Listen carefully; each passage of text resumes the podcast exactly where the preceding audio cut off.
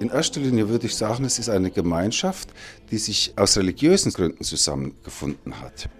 Wenn sich innerhalb einer Gemeinschaft so etwas wie eine Freundschaft entwickelt, dann kann man das dankbar annehmen. Man kann es aber nicht unbedingt voraussetzen, weil ich ja vorher die Leute nicht kenne. Wichtig ist vielleicht dabei schon zu beachten, dass man Mitbrüder oder Mitmenschen überhaupt, mit denen man nicht riechen kann oder mit denen man sich schwer tut, dass man lernt, die zu tolerieren. Ich muss die nicht umarmen und umschlingen, aber ich muss lernen, die zu tolerieren, auch wenn die anders denken und anders sind. Das ist letztendlich, wie es eigentlich immer schon war, eine Familie, denn die Geschwister konnte ich mir auch nicht aussuchen. Die Eltern waren auch da, wo ich dann zur Welt kam und ich muss mit denen auskommen, die allerdings auch mit mir.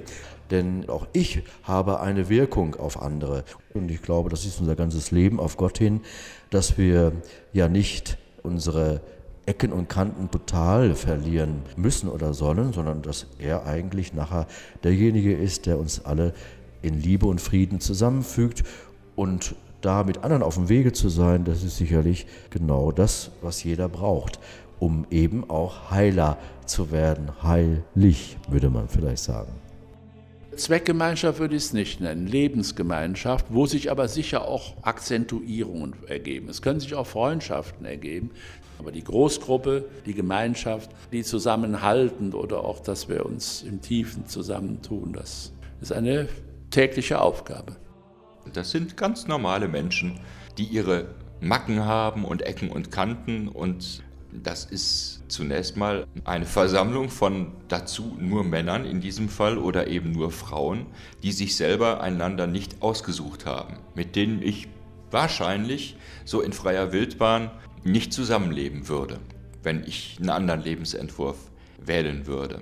Aber ich glaube, das ist ein entscheidender Faktor für das Klosterleben, dass ich, wenn ich mich darauf einlasse, sage, jawohl, ich bin bereit, immer wieder zu versuchen, mich mit diesen Menschen, die hier am Ort sind, auseinanderzusetzen und ihre Ecken und Kanten zu ertragen. Das ist schwierig, aber etwas, was immer wieder zurückwirft auf das, was äh, dieser Jesus eigentlich wollte. Wenn er sagt, meinen Frieden gebe ich euch und ein neues Gebot gebe ich euch, liebt einander. Die Konflikte sind da, Benedikt sieht sie voraus, Charaktere, es gibt Krach, sie streiten. Versöhnt euch ja aus welcher Kraft heraus? Um die geht's. Und da hat der Abt die große Aufgabe, deshalb wird er ja auch gewählt, dass er hier hört sich auch hoch an, die Stelle Christi vertritt, aber was will Christus, dass Menschen zum Beispiel auch sich vergeben, dass man sogar die Feinde akzeptiert, eine Kraft entwickelt, auch mal einen Sprung zu machen auf den anderen zu.